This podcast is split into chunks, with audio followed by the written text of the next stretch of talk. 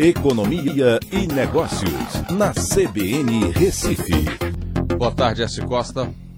Boa tarde, Aldo. Boa tarde, ouvintes da CBN. Olha aí, produção industrial crescendo, um taquinho, 7% em maio.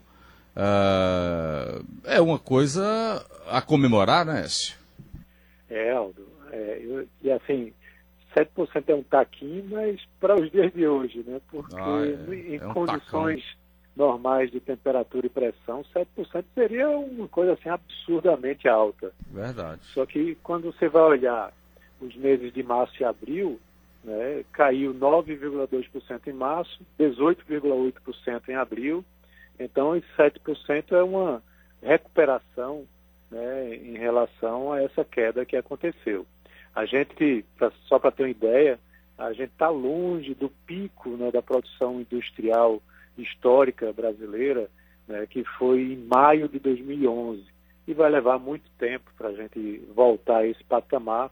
E só deve voltar se a gente tiver, por exemplo, uma reforma tributária aprovada. Caso contrário, a gente vai continuar tendo um cenário de desindustrialização do Brasil. Chama muita atenção para os setores, Aldo, o setor de veículos automotores, reboques e carrocerias, que cresceu 244%.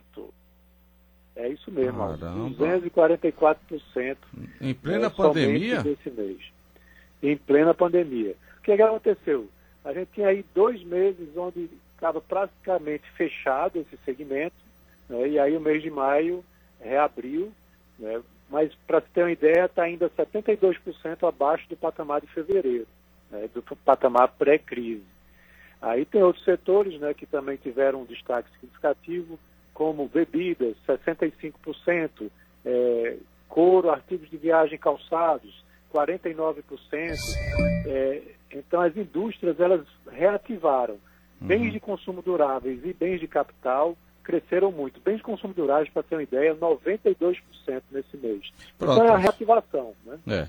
Vamos embora que o repórter CBN capou a gente no meio da conversa. Tchau, até, até amanhã. amanhã. Um abraço.